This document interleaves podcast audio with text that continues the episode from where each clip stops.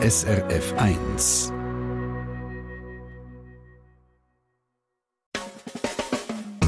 Deine Mundart auf SRF 1. Am Donnerstagabend da dreht sich bei SRF 1 alles um den Dialekt, um die Mundart, die Sprache, so wie wir sie reden. Redaktion in dieser Stunde Michael Luisier und der Crispin Zimmermann ist am Mikrofon. Heute steht aber ein ganz anderer Mann im Mittelpunkt, ein Schauspieler, der in Sachen Mundart und Dialekt ganz viel drauf hat. Ganz viel Unterschiedliches. Er tönt zum Beispiel so. Unser Dorf ist mit dem Frieden im Dorf zufrieden. Berndeutsch. Oder dann so. Sag du frum und halt die wohl. Geb, wo du bist und halt die gewisse rein. In einem deutschen, badensischen Dialekt haben wir dann da gehört. Oder dann halt einfach auch. Bin, bin, bin, bin, bin, bin, bin, bin, gib mir den Lumpen. Auf Zürichdeutsch. In seinem Dialektrepertoire hat er auch noch Baseldeutsch, Solothurnisch, Ornerisch, dann eine ganze Reihe von anderen Schweizer Dialekten und eben natürlich das klassische Hochdeutsch, das Bühnendeutsch. Er ist ein Tausendsassa in Sachen Dialekt und Sprache, der Schauspieler der Uri Jäcki.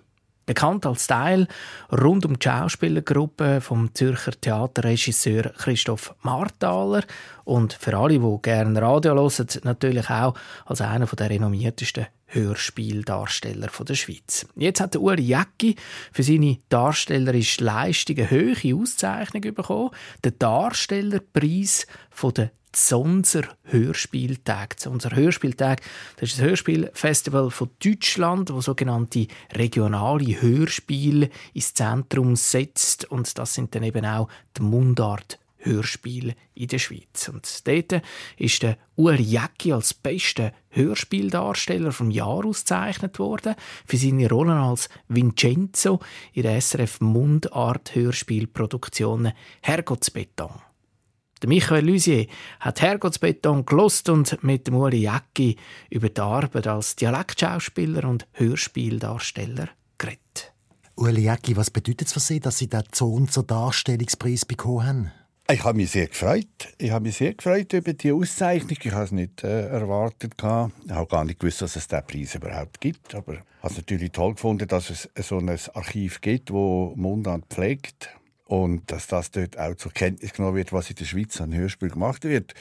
Und äh, hat es eigentlich eher erwartet von Deutschland, weil ich dort ja den, den Kommissar Finkbeiner äh, da im Badischen gegeben habe. Und äh, hatte dann Freude gehabt, weil ich finde halt Dialekt schon eine ganz besondere Art. Es ist, es ist quasi äh, unsere Muttersprache. Mhm. Von da einen Preis für unsere Muttersprache und Ausdruck unserer Muttersprache zu bekommen, das hat mich natürlich sehr gefreut. Ja. Ich bin selber nicht dabei in dem Moment, wo der Preis übergeben worden ist, aber ich konnte die Laudatio lesen, die der Reto Ott, der Regisseur von der auszeichnenden Produktion, Ja. hat dürfen halten. Ja. Und er hat sie dort als jemand bezeichnet, wo jeder Dialekt kann, jede Spruch auch kann, inklusive Klingonisch. Ist Ja, das jetzt einfach ein schöner Satz für so ein Fest oder trifft er da auch etwas, jetzt abgesehen vom Klingonisch? Ja, teils, teils. Es ist äh, nicht so, dass ich jeden Dialekt kann. Ich bin da sehr, sehr vorsichtig. Aber ich, äh, ich habe die Dialekte, wo ich weiß, dass ich die Musik verstehe von so einem Dialekt. Ich habe schon müssen, äh, Sachen in Dialekt machen, Theaterstücke. In Chur rein ist der Selbstmörder, wo man auf Bündner Dialekt hat sollen gespielt werden, wo ich gesagt habe, obwohl alle gesagt haben, das kannst du, das kannst du, habe ich gesagt, und wenn ich in der Generalprobe ein falsches Wort sage, mache ich es nicht und mache es auf Hochdeutsch, weil es muss einfach, darf nicht falsch gesungen werden, wie in der Musik. Und äh, insofern kann ich nicht jeden Dialekt und die Dialekte, die ich habe, die, die ich kann empfinden, die ich kann, die Sprachmelodie und auch ein bisschen, was dahinter ist, hinter dieser Musik steckt, das muss ich auch verstehen.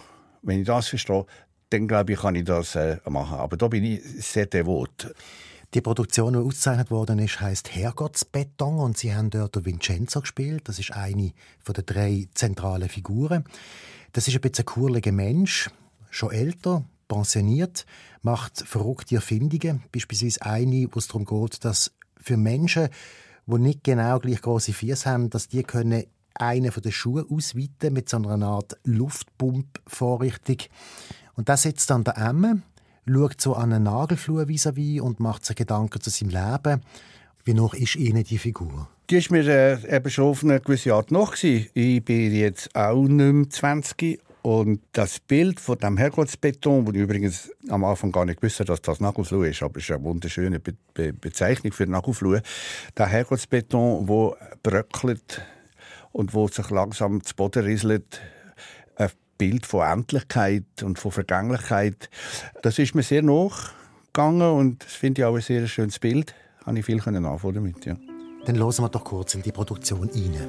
Wenn ich hier auf meinem Bänkchen hocke und an die schier senkrechte Nagelfluhwand an dem Bach her schaue, sicher 10 Meter hoch. Und mir überlegen, wie die entstanden ist. Mit welchem Zeitraum, mit welcher Kraft. Urkraft. Die Urkraft. Gewalt. In der feinen, kaum spürbaren Regelmäßigkeit. Den höre ich manchmal, wenn es ganz ruhig ist, Sand runterrieseln. Ganz leise. Oder ein paar Steine runterruggeln. Stein geht auf Stein. Und einer, der geht ist, löst früher oder später wieder einen neuen Rutsch aus. Oder kommt runter. Oder kommt runter.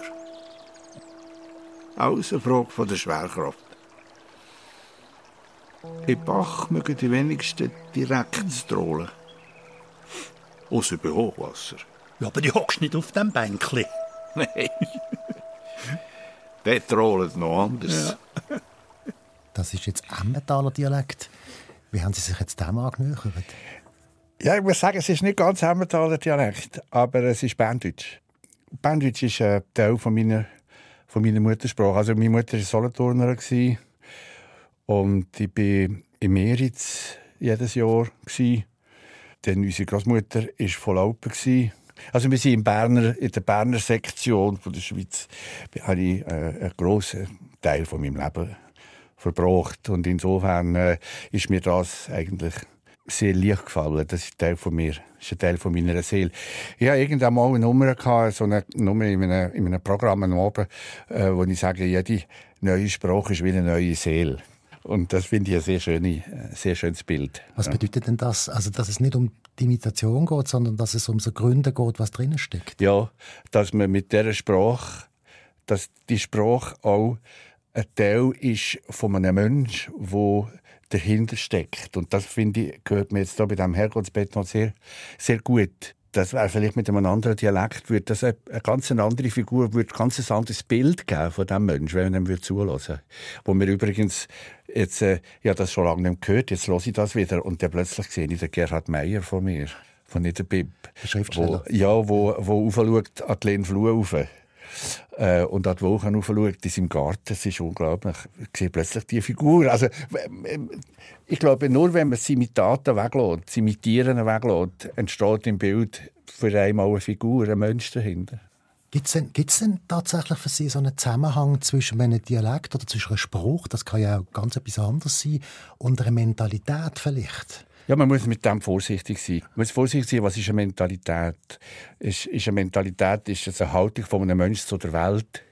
Dann kann man nicht sagen, der St. Gallen hat eine andere Haltung zur Welt. Und ich, für mich ist Mentalität ist ein bisschen so etwas, wie verhalte ich mich, welche Geisteshaltung habe ich? Welche Sinneshaltung habe ich zu den anderen Menschen oder zu Flüchtlingen oder, oder zu der Welt. Äh, äh, Mentalität ist Gleichgültigkeit, Mentalität ist äh, Wuthaufhaus. Oder, das kann man, finde ich, nicht regional. Es eignet sich vielleicht sicher der ein oder andere Dialekt mehr in eine gewisse Richtung. Äh, soll ich philosophieren sagen? Oder man denkt etwas anderes dabei. Man sieht einfach ein anderes Bild, weil der Mensch beim Hören natürlich wohl oder übel gewisse in Anführungszeichen Klischiertheit, ein klischiertes Bild hat von einem Dialekt. Zürich ist so, Basel ist so. Ja, man hat das auch gebraucht, für gewisse Charakteristiken darzulegen. Also wenn man die Schneiderfilme sieht, von Gotthelf-Verfilmungen, Uli der Knecht, Uli der Pächter, ist natürlich der Seidenbändelfabrikant, der Intrigant von Basel, der Alfred. Rasser. Ja. Und der Hegenschwiler ist natürlich der, der ein bisschen gitzig ist. Ja. Und der sympathische und die sympathische sind natürlich zwei Berner, der Uli und, und, oder, und der Schmidhauser und so. Also, äh, gewisse Typisierung gibt es natürlich, ja. ja. Trotzdem haben Sie vorher gesagt, der Ausschnitt, den wir jetzt vorher gehört haben, der wäre möglicherweise nur in diesem Dialekt möglich. Wieso denn? Er wäre in einem anderen Dialekt auch möglich. Aber vielleicht würde es ein, ein anderes Bild, ein anderes Licht auf die Figur werfen. Das müssen wir jetzt mal ausprobieren. Das wäre jetzt ein Versuch wert. Man würde jetzt zum Beispiel die, Geschichte auf Zürichdeutsch machen und dann schauen, was sich verändern wird. Ich glaube, es wird sich nicht so wahnsinnig viel verändern, weil die Figur muss, ich sage jetzt mal, 70 sein sie muss nachdenklich sein, sie tut über einen, über einen Naturvorgang sinnieren und philosophieren. Und das macht der 70-jährige Zürcher im Zürich Oberland irgendwann an einem, an einem Bach genauso. Also, es ist ja kein Telemann, es ist der Bach. Geht von der Musik aus, ja, oder? Ja. Also, ja. Ich bringe etwas anderes, was Zürichdeutsch geschrieben ist, und möchte gerne das auch noch zur Debatte stellen. Ja. Es war einiges mehr Montagmorgen und der Musil ist stinkhässig im Bett unter dem Kopfkissen gelegen. Ja, wenn du bis am Morgen um drei vor dem Laptop hockst, zum endlich den Internetanschluss zum Laufen bringen, was im 15. Versuch dann auch prompt nicht geklappt hat, dann verfluchst du die Scheibe Mac, Windows, Vista, Linux, Mega, Giga schleudern und willst am liebsten all die Informatik- und Softwarebuben nochmal in den Kindergarten schicken, damit sie lernen, drei Deutschli aufeinander zu biegen. Da sehnst du dann nur noch nach Flaschenpost, Schiffertafeln und Hermes Baby. Und wenn dich am Morgen früh Punkt 7 der Hilde schon wieder aus dem Schlaf reißt, weil sich die Verwaltung in den Kopf gesetzt hat, ausgerechnet heute die Hausfassade zu renovieren, dann ist der Tag schon im Seich, bevor er angefangen hat. Ein Ausschnitt aus Musil und Musel ist das gewesen, eine humoristische Krimiserie aus den Nullerjahren, etwas am erfolgreichsten, was sie gemacht haben im Hörspielbereich bei Radio SRF. Was ist der Reiz von dieser Figur für Sie? Ja, das, der, der Reiz von dieser Figur, so eine Loser zu spielen, die voll im Leben steht, immer engagiert, kurz, so ganz knapp neben der eigenen Selbsteinschätzung vorbeischrammt. respektive die eigene Selbsteinschätzung knapp am Leben vorbeischrammt und ihm begegnet. Und gleichzeitig ein unglaublich sympathischer Mensch ist. Das hat mir sehr gefallen. Und äh, was mir dabei sehr gefallen hat, ist einfach die Arbeit, die wir machen konnten. Das war mit dem Fritz Zau? Mit dem Fritz Zau. Und ähm, die Zusammenarbeit, die wir äh, im Laufe dieser acht äh, Geschichten Musil gemacht haben, weil ich sehr viel habe während der Aufnahme die Dialoge mitbauen und der Fritz, und wir, wir sind das Team, der Fritz hat mir so viel Freiheit gelassen, weil er gemerkt hat, dass ich während der Aufnahme die Figur immer mehr baue und immer, der immer mehr Facetten kann geben kann. Aus der Situation heraus. Wo man am, am Schreibtisch gar nicht finden kann. Und das hat er auch zugelassen? Immer, immer. Ja. Wir haben die erste Folge wo wir auch vorher aufnehmen, die erste Folge, ist, ist der Autor mal hören und hat, äh, ist neben Fritz gesessen im Aufnahmeraum und ich im Studio hin, und dann hat er, der Autor gesagt, das ist aber nicht mein Stück. Und dann hat der Fritz gesagt, lass den Roman, das kommt schon gut. Und da war einfach klar, gewesen, da hätte er der Autor einfach äh, schlösschen, oder? Nicht. Und ist dann auch äh, nachher, wo wir die Vernissage gemacht haben im vorderen Sternen, ist er, äh, im hinteren Sternen, da gibt es ja nicht im hinteren Sternen, das öffentliche Hörspiel Vernissage gemacht hat, ist er sehr zufrieden. Er hat sich einmal feiern. Ja, hat er gesagt, ich habe das gut geschrieben. Ja, ja. jetzt auch trotzdem hier noch eine Frage, dass es Zürichdeutsch ist, das, das, das ist jetzt auch kein Zufall. Ich meine, der Typ mit dieser Art, mit dieser Art große Schnurren, sage ich jetzt mal, ja. ohne dass jetzt jemand beleidigen will, ja. aber auch lustig. Ja. Das hat schon einen Zusammenhang mit dem Dialekt. Ich glaube, ja. Es ist auch dort in diesem Dialekt geschrieben worden. Also man hat, äh, der Autor hat in diesem Dialekt geschrieben und es hat natürlich sofort so einen gewissen Touch gegeben, das ist richtig. Und äh, ich habe dort auch gedacht, der Dialekt passt zu dieser Figur. Oder? Wenn wir jetzt so, wenn wir jetzt, also wirklich, das ist jetzt äh, vielleicht ein bisschen, vielleicht auch unpassend, aber wenn wir jetzt so eine Kategorie machen, wenn ich jetzt auf Berndeutsch wäre, dann wären wir irgendwo beim Goli Benig gewesen, oder? Mhm. Aber der Goli Benig auf Zürichdeutsch, das gibt einfach wieder eine andere Figur. Kann man auch, aber es gibt eine andere Figur, es ist ein anderer Mensch. Das stimmt schon. Äh, oder man macht sich beim Hören ein anderes Bild von diesem Mensch. Und beim Musil wäre es jetzt so, dass ich finde, das passt. Der Dialekt passt zu dieser Figur. Was ist eigentlich generell der Anteil an Dialektarbeit innerhalb Ihrer schauspielerischen Arbeit? Ich muss sagen, der Dialektteil ist schon ein kleiner Teil. Ich würde sagen, ein Drittel. Beim Hörspiel sehr viel mehr. Sehr viel mehr als im Theater. Im Theater habe ich eigentlich manches Jahr fast nur, eigentlich nur Hochdeutsch. Und etwa mit Christoph Marthaler in der Produktionen, dass wir, dass wir dort Schweizerdeutsch geredet haben. Das ist richtig, Dialekt. Und was ganz erstaunlich war, vor zwei Jahren sind die neue Direktion, Leitung, die jetzige Theaterleitung von, vom Theater Basel, der Jörg Pohl und der Antu Nunes, auf mich zugekommen. Sie möchten gerne Onkel Vanya vom Tschechow auf Schweizerdeutsch machen. Und ob ich da dabei wäre. Und dann habe ich äh, das wirklich ähm, gedacht, das geht doch nicht. Und nein, das wird, nein. Und dann habe ich gedacht, boah, das reizt mich. Eine Tragikomödie, ein, ein klassisches Literaturtheaterstück, das man auf Schweizerdeutsch übersetzt hat und wir dort Basel ähm, am Schauspielhaus gemacht haben. Und das hat sehr, sehr gut funktioniert. Aber auch dort ist wichtig, dass man nicht ins Imitat geht von einem Dialekt, sondern dass man eigentlich den Kern der Geschichte, die Tragik, die Tragikomödie, das komische, Absurde, das in diesem Stück steckt, dass man das rausschafft. Und das einfach auf Dialekt. Und darum haben ja auch alle in ihrem Dialekt geredet. Also es ist Berndeutsch geredet worden, es ist Zürichdeutsch geredet worden, es ist der Basler hat es gegeben. Das war schon mal überhaupt keine Frage. Gewesen. Die Vielfalt ist da auf der Bühne genauso wie die Vielfalt der Charaktere ja auch in diesem Stück vorhanden ist. Was mir dazu in den Sinn kommt, ist, ich habe mal eine Schauspielausbildung gemacht und in dem Moment ist es vor allem darum gegangen, Deutsch zu lernen. Mhm. Ich habe dann gemerkt, dass die Leute, die dann wirklich auf Schweizerdeutsch improvisieren können, dass das die Leute sind, die einer sehr viel näher an einem authentischen Ausdruck sind. Ist für uns Schweizer auch die Gefahr, dass wir das Deutsche zwischen uns und, und eigentlich der Authentizität stellen. Haben. Ich sehe auch in Schweizer Filmen heute, oder ich höre in Schweizer Filmen nicht immer echte Töne. Ja, das ist interessant, geht mir auch ein bisschen so. Aber ich habe mich immer gefragt, woher kommt das? Woher kommt es, dass ich bei Schweizer Schauspielern echtere Töne im Hochdeutsch finde mhm. als im Schweizerdeutsch? Und ich habe mich, ich habe mich gefragt, ob das vielleicht daran liegt, dass wir Schweizer Schauspieler, wenn wir Hochdeutsch lehren und wenn wir Hochdeutsch wollen, fehlerfrei quasi sein, die Sprache aufnehmen, dann müssen wir wie eine Distanz dazu schauen. Wir lernen es wie eine Fremdsprache. Und müssen dann ähnlich wie ein Schweizer, der 20 Jahre in Amerika lebt und perfekt amerikanisch hat, plötzlich ein Slang bekommt, der überhaupt nicht Schweizerdeutsch ist. Also wo seine Muttersprache wie durch die Distanz, die er hat mit einer Fremdsprache zu einer Sprache herstellen, zum Ausdruck herstellen. Und das gelingt, dass das wie sich abfärbt auf Schweizerdeutsch. Und dann plötzlich kann man nicht mehr ganz normal reden, so wie, man, so wie ich jetzt mit dir rede. Oder? Ja. Dann, dann nachher, plötzlich geht das nicht mehr. Sobald es heisst, du bist jetzt in der Kunst. Und das, äh, ja, ja, das ist nicht einfach. Ja, das ist schwierig, dass man dort die Authentizität und die Nähe behalten kann. Ja. Ich möchte einen weiteren Ausschnitt zeigen und ja. der geht jetzt wirklich auch über die Grenzen. Das ist etwas, wo ich glaube, ich bin mir ganz sicher, wo ich glaube, das ist ein bisschen Steckenpferd von Ihnen. Das ist äh, Johann Peter Hebel. Ja. Der Bub sagt zum Eddie.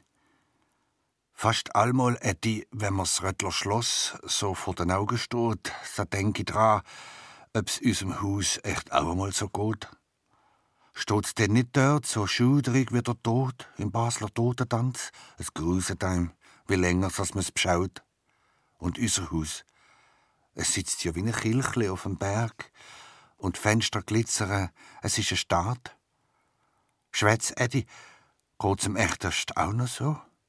Ich meine mal, es könnte hier gar nicht sein. Der Eddie sagt, du guter Burst, es kann freilich sein. Was meinst?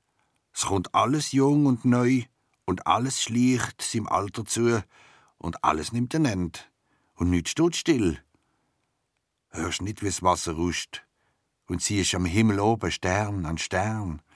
Man meint vor aller Rührse kein, und doch ruckt alles weiters, alles kommt und geht.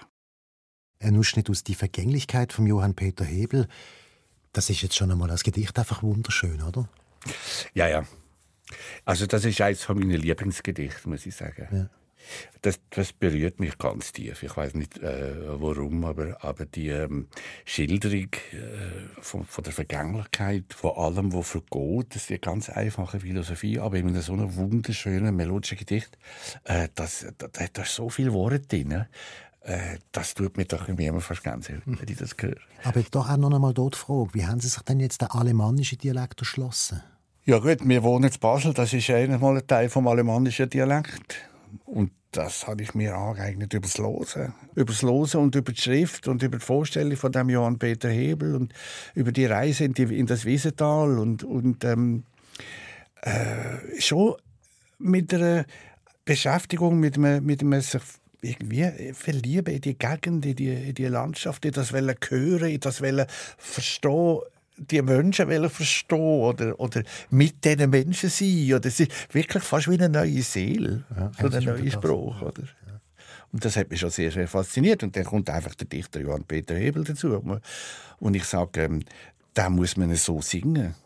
Und unsere Mutter war äh, Lehrerin und über sie bin ich eigentlich auf Johann Peter Hebel gestoßen als Kind. Einfach, wo man sich Kind war, hat man den Knabe im Erdbeerschlag oder das Wintergedicht, da hat wohl einer Baulenpfeil und so. Und ich habe nicht gewusst, wer, ja, wer ist das? Das einfach schöne Gedichte, die mir wahnsinnig gefallen haben. Und die Mutter hat die können und hat die aufgesagt. Und, und die Kinder von ihrer Schulklasse hier im Leimental und in Basel-Au, da hat Johann Peter Hebel Gedicht gelehrt. Und zwar nicht müssen, sondern Frau Jäcki, wenn lehren wir wieder ein Gedicht. Oder so, weil das diesen Kindern auch so gefallen hat. Und ich bin mit dem Johann Peter Hebel eigentlich groß geworden. Durch alle Phasen vom Erwachsenwerden, vom kindlichen Verständnis bis auf in die tiefen philosophischen Betrachtungen von seinen Gedichten. Ich möchte zum Schluss noch einen Namen ansprechen, wo man Menschen mit ihnen in Verbindung bringt. Und zwar, wenn man nämlich im Archiv schaut, was sie alles aufgenommen haben, dann kommt der Name am meisten vor. Und das ist der Ernst Burn aus Solothurn oder aus dem Solothurnischen. Was haben Sie für einen Bezug zu ihm? Ich mag seine Geschichten unglaublich, ja. Und ich finde sein Dialekt, der Solothurner Dialekt, einer der wenigen, der eben auf Solothurner Dialekt schreibt. Äh, und das finde ich ganz eine eigene Poesie. Habe ich guten Bezug. Und ist, plötzlich fühle ich mich so wie, sei meine Heimat, eigentlich mein Heimatdialekt, oder? Ja. Aber vielleicht ist es nicht der Heimatdialekt, aber ich fühle mich in der Heimat dort, ja. Dann hören wir ein Stückchen noch draus und ich bedanke mich ganz herzlich für das Gespräch. Sehr gerne, sehr gerne. In der Stadt habe ich plötzlich gehört, dass jemand meinen Namen hat gerufen. Als ich hinterher schaue, entdecke ich den Leuten den Daniele. Ich habe ihn gefragt, ob er einen Kaffee mit mir trinken kann. Er hat gesagt, ja, schon, aber zuerst will er mir etwas Schönes zeigen. Er hat eine grosse Foto aus seiner Tasche gezogen auf deren ist eine alte Frau an einem Strassenrand auf einem Stuhl gehockt und hat gelismet. Sie hat schwarze Kleider angehabt. Ihre schönen weißen Haare sind mir aufgefallen. Und ihre grosse schwarze Brille, die sie hat braucht zum Lesen. Der Daniele hat gesagt, das ist meine Mutter auf der Strasse, von dem Häusli, wo wir in Colle di Macine an einem kleinen Dörfli in der Abruzzen haben gelebt er ist mit 18 in die Schweiz ausgewandert, wie viele von seinen Schulkollegen. Andere haben es gewagt, zu Amerika oder zu Australien ein neues Leben anzufangen. Am Daniele, sein Vater, hat von zwei Frauen zwölf Kinder und ist dann leider gestorben, wo der Daniele erst neun Jahre alt war. Viele Familien haben es ihrer Mutter und diesen vielen Kindern zu essen und Kleider gebracht. Und sie ist ihnen dafür die Wäsche machen oder putzen. Ein Ausschnitt aus einer Geschichte im Solothurner Dialekt vom Ernst Burren gelesen vom Uli Jäcki. Dem Uli Jäcki, der frisch ausgezeichnet ist in Deutschland mit dem Zonser Darstellerpreis. Das für seine Rolle im Hörspiel Herrgottsbeton von unserem SRF-Kollegen Reto Ott. Das Hörspiel das können Sie übrigens nachlesen online unter srf.ch-audio-hörspiel. SRF 1 redet Deine Mundart. Als nächstes mit Ihren Fragen, wo Sie da in die Mundart-Redaktion schreiben, senden, mailen. Und da dreht sich heute alles um Familiennamen, die sind ja immer ein bisschen dabei, und eben auch um Strassennamen. Spannende Sache nach dem Franz Holler.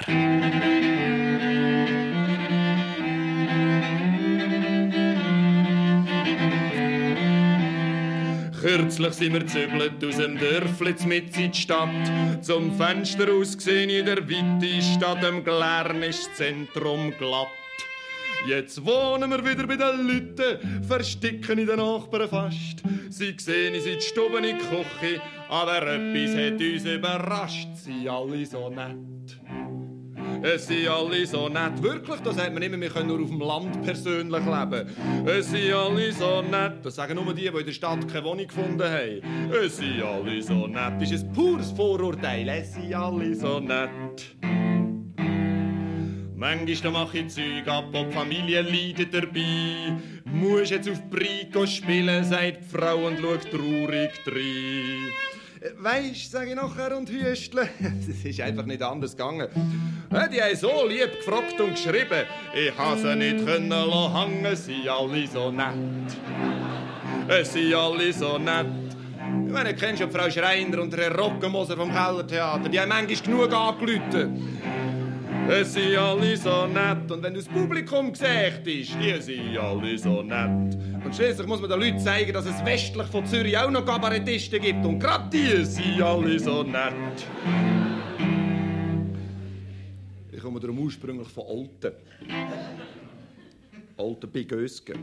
Ich weiß nicht genau wissen, was das ist. Ich bin zu Gösgen demonstrieren, weil ich gegen die Atomkraft bin. Darauf laden mich Kernkraft her zu einer kleinen Besichtigung ein.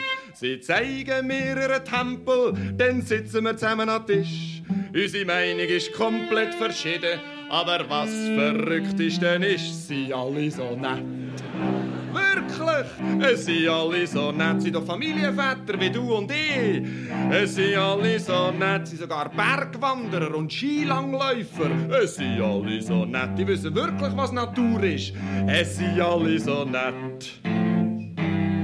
Ich habe mich damit beschäftigt, wenn die Schweiz im Grund genommen gehört und bin auf ein paar Namen gestossen. Das hat mich noch nicht so gestört. Aber dann habe ich ein paar davon getroffen, von der kleinen, mächtigen Herde, wo uns allen der Marsch bloß, die sagen, es ist wirklich zum Wahnsinnig werden, sie alle so nett. Es sind alle so nett. Grüezi, Herr Doktor, guten Abend, Direktor. Es sind alle so nett. Haben sogar Sachen von mir gelesen. Es sind alle so nett. Kennen einzelne Stellen aus dem Totenmüggerli auswendig. Es sind alle so nett. Letzten Traum ich tatsächlich, ich hoffe es wird nie wahr. Wir haben mich zum Tod verurteilt, ich sehe jetzt grosse Gefahr. Und das Schlimmste kurz vor dem Köpfen sind all die freundlichen Grind von Staatsanwalt, Richter und Henker. Sie ist weit und breit, kein Find, sie alle so nett. Dürfen wir ihnen die Binden um die Augen legen? Es sind alle so nett. Haben Sie noch einen letzten Wunsch? Es sind alle so nett, da, Sie sind nicht Raucher. Es sind alle so nett. Dann legen Sie jetzt bitte Ihren Kopf auf den Pflock da. Es sind alle so nett, so nett, so unheimlich, so grauenhaft nett. Es sind alle so nett im Dialekt von Franz Hohler. Deine Mundart auf SRF 1 am Donnerstagabend. Und wir kommen jetzt äh, zu dem Ecke, wo Ihre Post reinflattert, da bei der Redaktion. Und die heutigen Mundartfragen, die dreht sich um Familiennamen, das ist gewohnt, und um Strassennamen. Der Historiker, der Ernest Menolfi von Basel, der schreibt gerade an der Geschichte der Gemeinde Sulgen im Thurgau. Und ihm ist aufgefallen, dass die Sulger ihre Weinfelder Straße, Weinfelder Straße in Weinfelden Straße umtauft haben. Und rundum in den anderen Thurgauer Ort heisst es weiterhin Weinfelder Straße. Und jetzt ist natürlich die Frage, was sagt man auf Schweizerdeutsch jetzt richtig? Weinfelder Straße oder Weinfelden Straße? Weinfelden, Weinfelden Straße. Ja, was ist, was gilt? Der andere Perler, der hat recherchiert. Tatsächlich gibt es die Weinfelden-Strasse nur gerade ähnlich, eben Sulgen. Die Weinfelder Strasse hingegen gibt es zwölfmal rund um Weinfelden. Das ist aber nicht, dass Weinfeldenstraße falsch ist. Wenn man die ganze Deutschschweiz anguckt, dann sieht man, dass Strassen, die nach dem Ort benannt sind, wo sie herführen, im Südwesten, also in den Kantonen Bern, Wallis, Freiburg, Solothurn und im westlichen Kanton Luzern, ohne ER gebildet sind. Das heisst also Bernstraße, Freiburgstraße, Luzernstraße und so weiter. Im Rest der Deutschschweiz dominieren hingegen ganz klar die Strassennamen mit ER, also Luzerner Straße, Berner Straße und eben auch Weinfelder Straße. Wie kommt es zu diesem Unterschied? Das ist schwierig zu sagen. Vielleicht ist die Bildung ohne ER die ältere und die mit ER ist aus dem bayerisch-schwäbischen Raum von Nordosten her in die Schweiz gekommen und hat sich überall außer dem Südwesten durchgesetzt. Weil auf diesem Weg sind auch schon andere Sprachvarianten in die östlichen zwei Drittel der Deutschschweiz gekommen. Und in Deutschland dominiert eindeutig die Bildung mit ER, also Berliner Straße, Hamburger Straße, Münchner Straße und so weiter. Ein Hinweis darauf, dass die Bildung ohne ER die ältere ist, ist zum Beispiel der Name vom Zürichsee, wo ja eben nicht Zürcher See heisst. Und auch der Thunersee im Südwesten ist in den ältesten Quellen als Thunsee belegt. Aber auch wenn die ER-Bildung neuer ist, dann ist sie schon seit Jahrhunderten in der Deutschschweiz verbreitet. Ursprünglich zeigen Benennungen mit Ortsnamen plus ER ab Besitz an. Also das Zürcher Rathaus ist eigentlich der Zürcher Rathaus, also das Rathaus der Zürcher. Die Besitzbedeutung hat sich aber flink erweitert auf allgemeine Zugehörigkeit. Also die Zürcher Jugend ist nicht die Jugend, wo der Zürcher gehört, sondern einfach die Jugend von Zürich. Jetzt ist aber die Zürcher Straße nicht die Straße von Zürich und sie gehört auch nicht den Zürcher. Genau gleich die Weinfelder Straße. Die Straßen führen einfach auf Zürich bzw. auf Weinfelden. Wir haben es da also mit einer etwas indirekteren Zugehörigkeit zu tun. Bleibt noch die Frage, wieso man Sulgen vor ein paar Jahrzehnten die Strassennamen geändert hat. Übrigens nicht nur die Weinfelder Straße, sondern auch die Kradolfer Straße, die Kreuzlinger Straße und die Romanshorner Straße. Die heissen heute alle Weinfelden Straße, Kradolf Straße, Kreuzlingen Straße und Romanshorn Straße. Der Gemeindepräsident Andreas Opprecht hat mir gesagt, das habe ich wegen der Geschlechtergerechtigkeit gemacht. Das ER verweise ja nur auf die männliche Form. Das glaube ich aber nicht, weil erstens bedeutet Weinfelderstraße ja eben nicht direkt Straße der Weinfelder. Und zweitens hat man vor 50, 60 Jahren Weg kaum schon auf Geschlechtergerechtigkeit bei Strassennamen geachtet. Ich könnte mir vorstellen, dass es mit der Berner Zuwanderung im Thurgau könnte zu tun haben. In der ersten Hälfte vom 20. Jahrhundert sind nämlich tausende Berner Bauern und Käserfamilien in Thurgau gekommen, auch auf Sulgen. Und die haben ja eben aus ihnen alte Heimat die Strassennamen ohne E erkennt. Vielleicht geht die Änderung auf Weinfeldenstraße und so weiter ja auf See zurück. Beweise für die Vermutung habe ich aber leider nicht.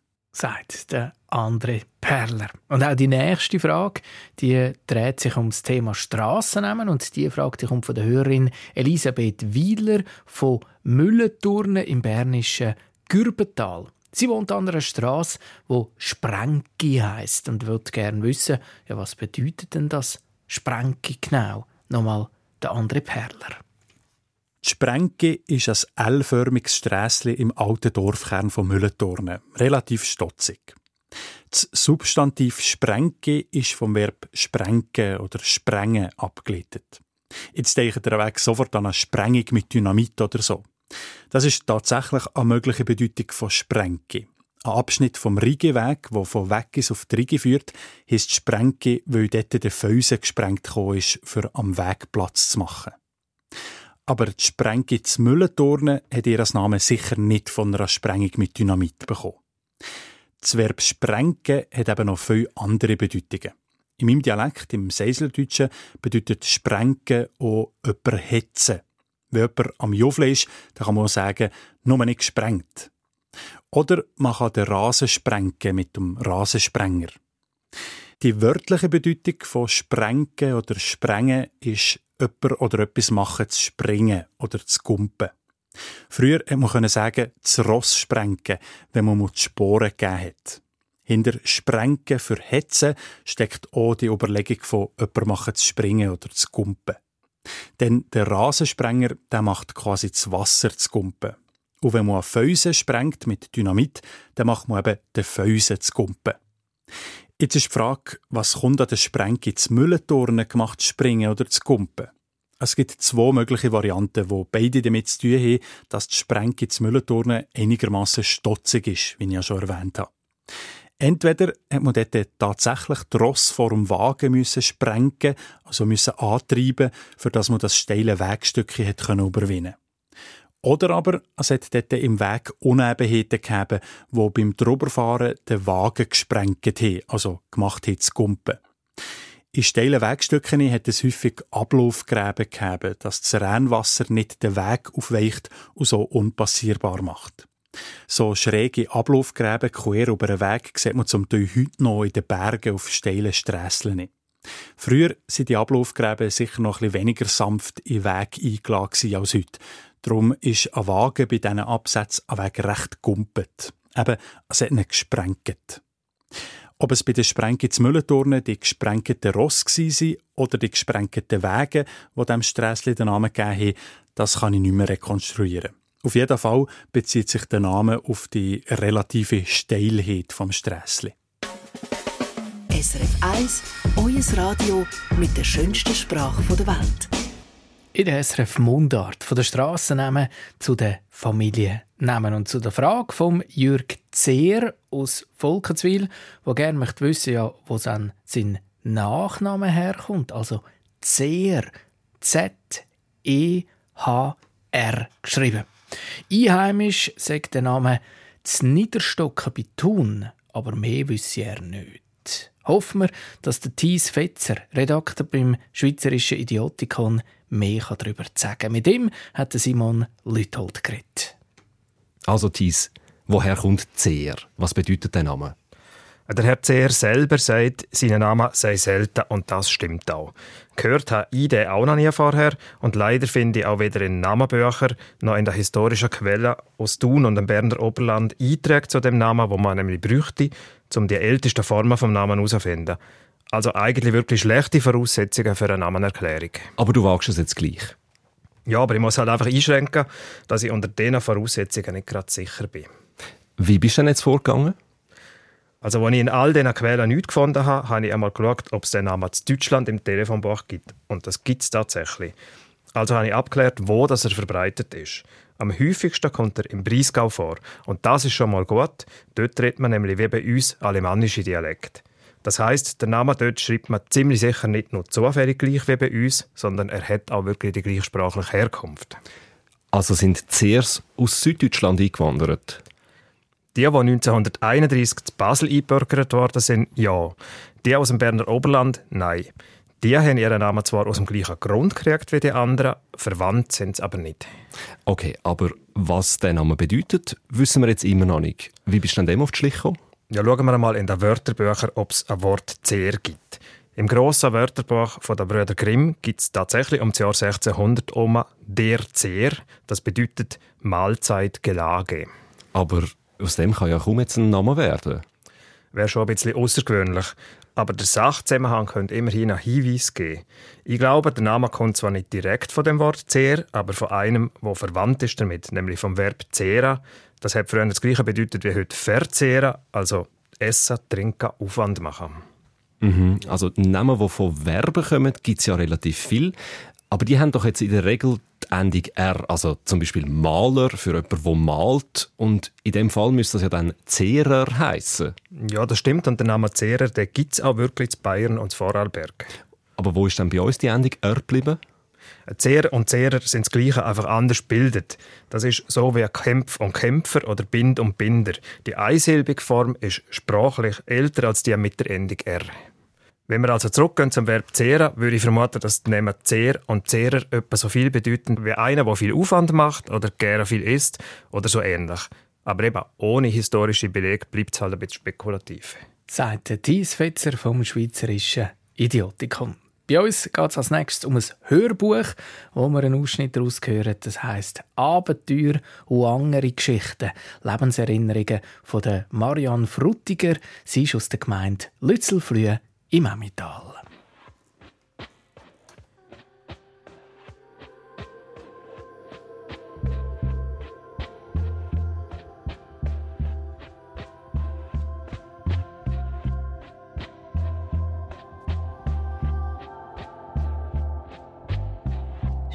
Richtig Abfluss mit der Strömung ohne Drang. Der Klang vom Abschuss leitet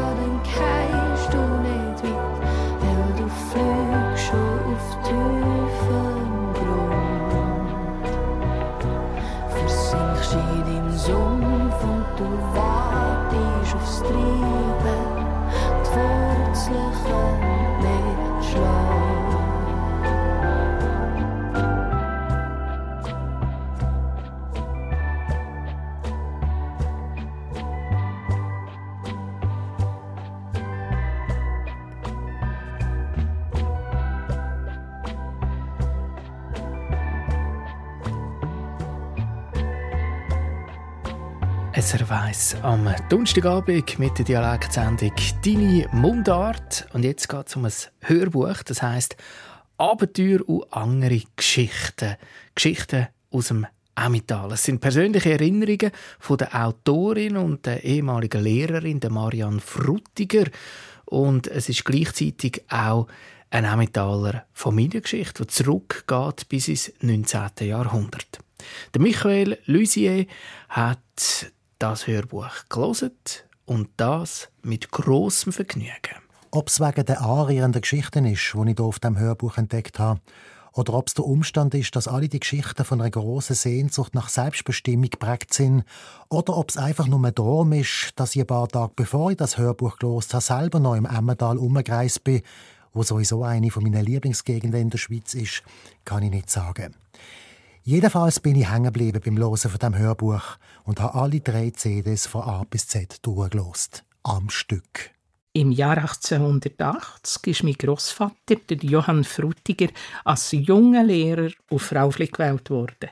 Raufli, eigentlich an Flühe, ist ein kleines Dorf am Rand der Gemeinde Lützelflühe und liegt auf einer von diesen schönen, sonnigen Emmentaler Terrassen. Die Marianne Frutiger erzählt ihre Familiengeschichte, wo in erster Linie die Geschichte von einer Lehrerdynastie ist in einem kleinen Bauerndorf in der Gotthelf-Gemeinde Lützelflühe oder Lehrerinnendynastie. Denn sie erzählt auch sehr eindrücklich von Lehrerinnen aus ihrer Familie. Von Frauen, die in seiner Zeit zwischen 1880 und 1950, wo die erste CD spielt, noch recht schwer hatten. Zum Beispiel die Geschichte von einer Tante von der Erzählerin, die ebenfalls Lehrerin war. Zwischen ihr und einem Kollegen ist im Laufe der Jahre eine Liebe gewachsen. Der Kollege war geheiratet und hatte Kinder. Ausweg hat es einfach keinen gegeben. Lang haben sie es geheim halten. Aber einisch ist es halt doch ruchbar geworden. Und das Schicksal hat sie brutal Lauf genommen. Ganz so, wie es dann noch brauchig war. Die ganze erste CD ist dieser Familiengeschichte gewidmet. Und das Motiv der Frauen, die versuchen, sich dezent, aber stetig selber zu behaupten, zieht sich durch. Außerdem erzählt sie von ihrem eigenen Erwachsenwerden und ihrem Stellenantritt als Lehrerin. CD 2 und 3 aber, die sind der Reise von der Autorin gewidmet. Ende 50er, Anfang 60er Jahre. Das ist ihre Art, sich zu befreien. So reist sie per Autostopp nach Griechenland oder in die Türkei und einmal sogar mit einer Freundin auf Marokko. Die beiden Frauen haben sich nämlich in den Kopf gesetzt, einen Berberteppich zu kaufen für die Wohnung daheim.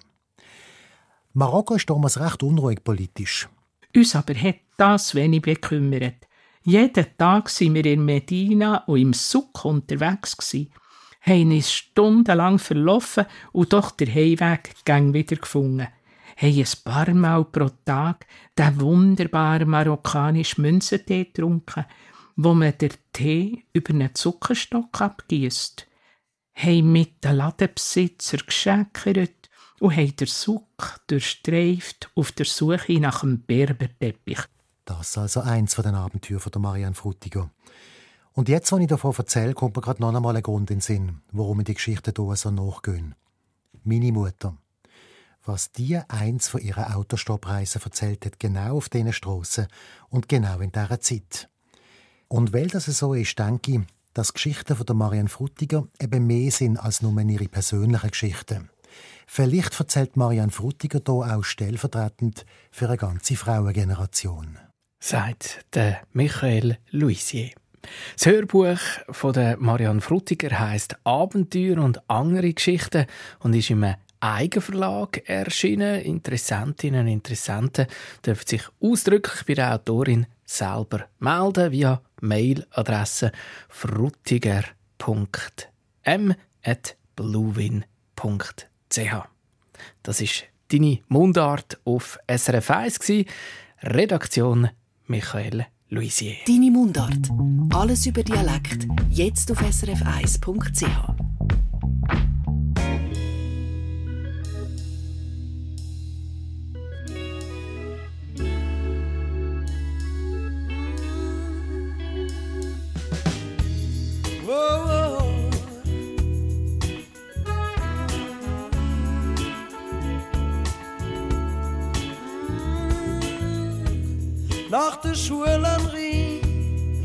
war im Juni, gsi, nur du und ich.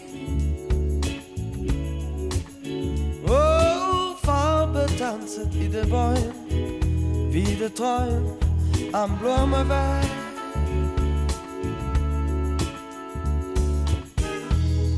In der Luft,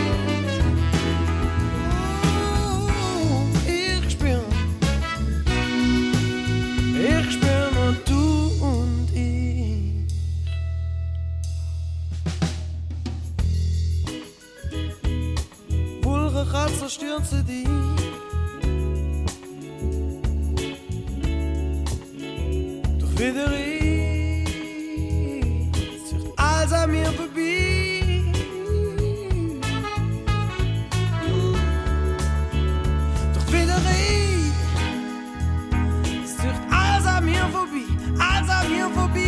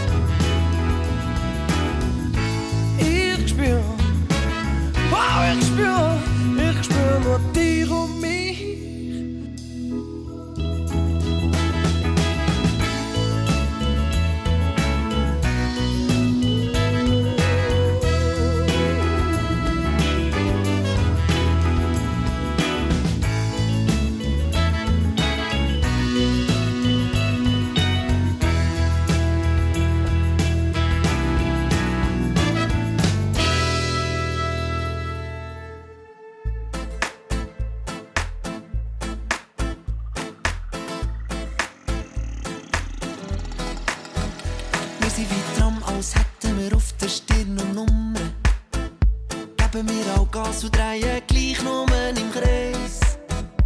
Und wir kommen, wir kommen knapp über die Runde. Es geht der Stutz auf, doch der Stutz geht nicht auf, du weißt. Du weißt, auch Aussteiger sind an Haltestellen gebunden. Fahren schwarz und kennen Gesichter von diesen Schneuz. Wir stellen Weichen, doch wer hat die Gleise erfunden? Freiheit ist ein Medium, sie dosieren es, wie sie wollen. Und ich weiss nicht, bist du schon wieder oder gäng noch wach? Ich würde dich gern so vieles fragen, aber man redet nicht im ersten Tram. Nein, man redet nicht im ersten Tram. Dein Gesicht ist schön und ein verschlafen. Ich werd dich so vieles fragen, aber man redet nicht im ersten Tram. Nein, man redet nicht im ersten Tram. Drum sitzen wir stumm in dem Tram. Ich bin übernächtig, du bist vielleicht nur früh auf. Ey, aber wir sind beide tief versunken. Ob Schlaf oder betrunken, beide finden wir keinen Grund. Und du weißt, vielleicht spüren wir den Puls von dieser Stadt nicht. Aber das ist kein Wunder, weil jede Stadt hat ein Herz aus Stein. Drum haben wir jeden Tag morgen rote Augen. Die Medis gehen ins Freie, wir dosieren es, wie wir wollen. Ich weiss nicht, bist du schon wieder oder gäng noch wach? Ich würde dich gern so vieles fragen, aber man redet nicht im ersten Tram. Nein, man redet nicht im ersten Tram. Dein Gesicht ist schön und bisschen verschlafen. Ich werd dich so vieles fragen,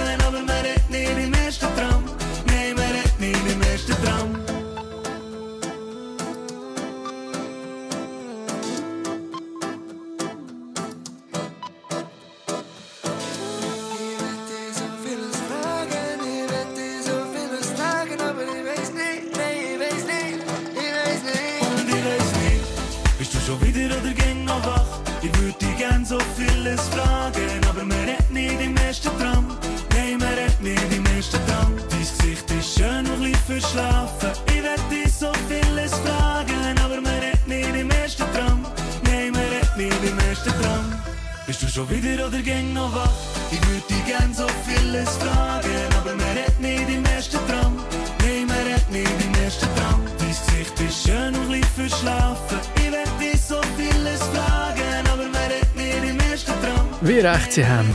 Man redet nicht im ersten Drama. Lo und Lyrik. Schichtwechsel da im Studio 1 von SRF 1. Der Crispin Zimmermann geht, der Ralf Wicki kommt. Und bei ihm gibt es Geschichten und Lieder von den Inseln. Und ganz im Stil von den Inseln, so ausgelassen, gehen wir jetzt noch schnell den Aaren an. Mit stiller Hass. Gang doch ein bisschen den Aaren an. Der schönen, schönen, schönen grünen Aaren an. Der Aaren an. Schau mit Velölen, Velölen. Mit diesen Velo, der schönen, schönen grünen Aaren an. Der Aaren an. Gang doch ein bisschen der Aaren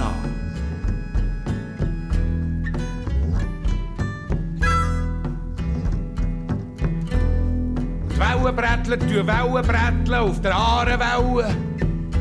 Gang doch noch ein der Aaren an. Der schönen, schönen grünen Aaren an. Der Aaren an.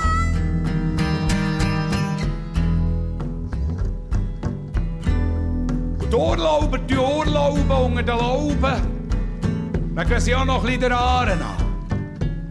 Det skjønne, skjønne gryende narena, det er narena.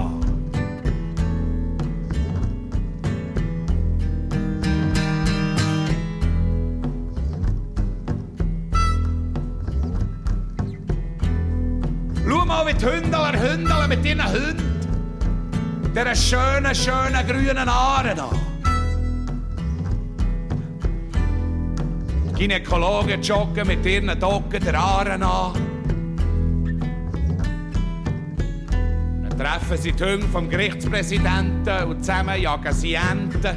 Der schönen, schönen, schönen grünen Aaren an. Der Aaren an.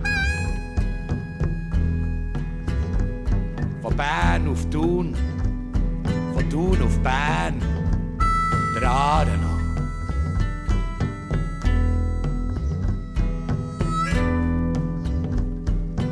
Aare geht ins Meer.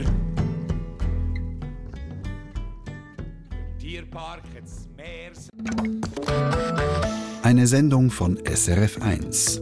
Mehr Informationen und Podcasts auf srf1.ch.